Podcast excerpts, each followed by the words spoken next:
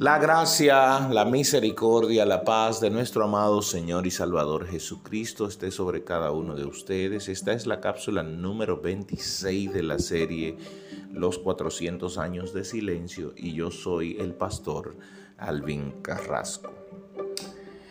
Todas las abominaciones que Antíoco hizo en Jerusalén, no solo, no solo las dejó allí, sino que todas las ciudades, de alrededor de la ciudad de Jerusalén, todas las ciudades que más adelante los romanos llamarían la Palestina, eh, fueron inundadas con, con toda esta clase de artilugios y temas religiosos.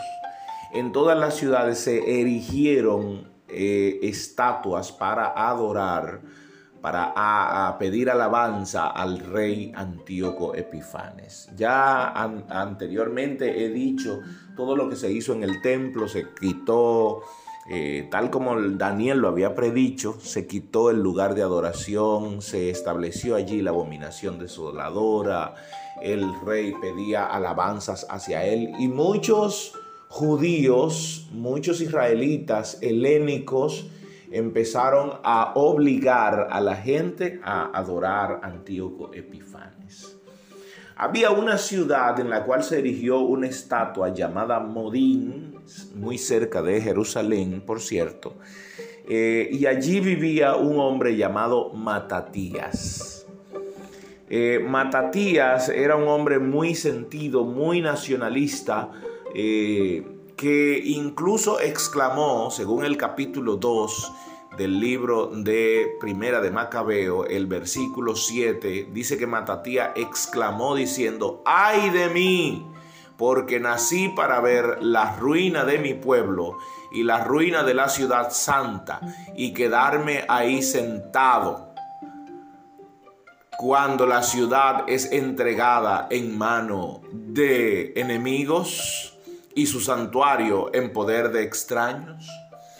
Esa era la palabra y la, las palabras y la posición de Matatías. Eh, este capítulo 2 del libro de Macabeos dice que Matatías, eh, aunque era oriundo de Jerusalén, vivía en la ciudad de Modín y tenía cinco hijos. Eh, tenía uno que se llamaba Juan, Juan que era apodado eh, el feliz, Simón que era apodado el fanático, Judas que era llamado Macabeo, Eleazar que también le llamaban Abarán y el último que era Jonatán llamado Afús. Déjeme decirle, la historia hablaría muy bien de Matatías, aunque él murió, eh, sin embargo, sus hijos serían parte vital de la historia de Israel.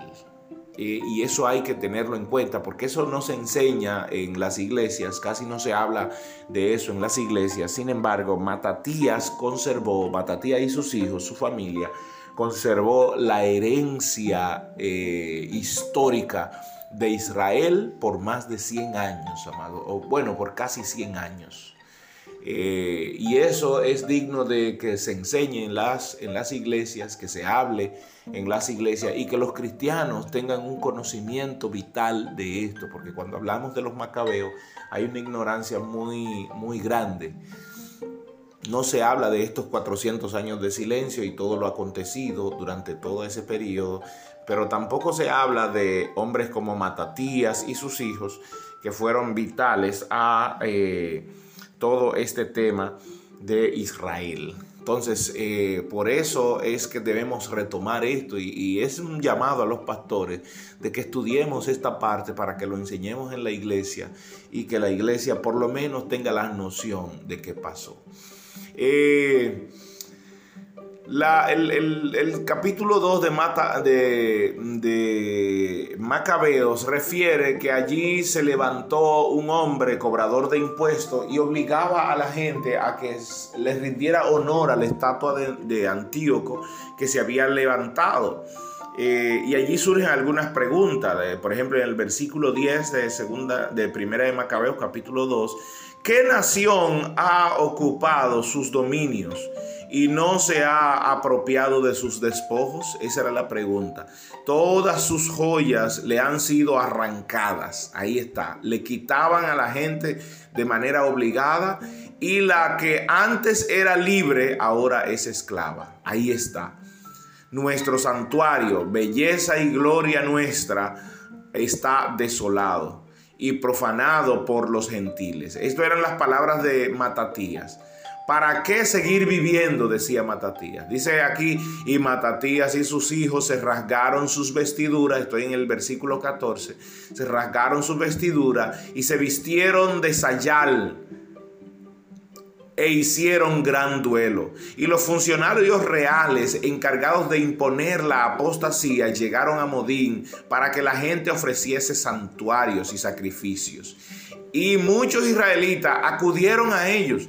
Matatía y sus hijos se reunieron aparte. Los funcionarios del rey tomaron la palabra y dijeron a Matatía, tú eres una persona ilustre, un hombre importante en esta ciudad y estás respaldado por tus hijos y tus Delante del primero haz lo que manda el rey, como lo han hecho todas las naciones y todas las ciudades.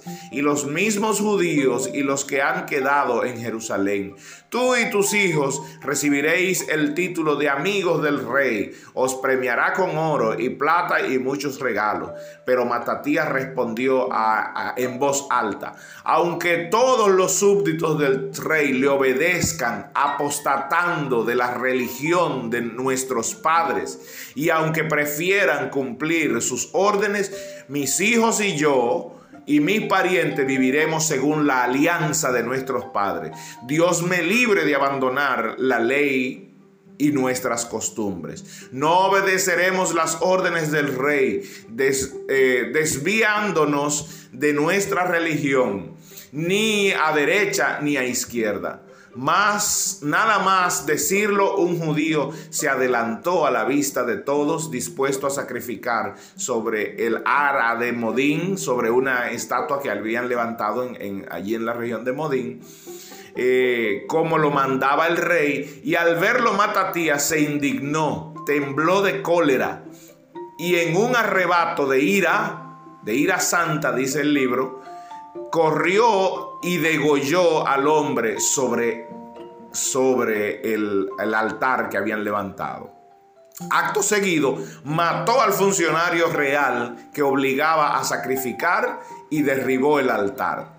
Y lleno de celo por la ley, hizo que Pinjas, Sinri, hijo de Zulú, luego ah, empezó a decir en voz alta, en grito por la ciudad, todo el que, se, el que sienta celo por la ley de Dios y quiera mantener la alianza, que me siga.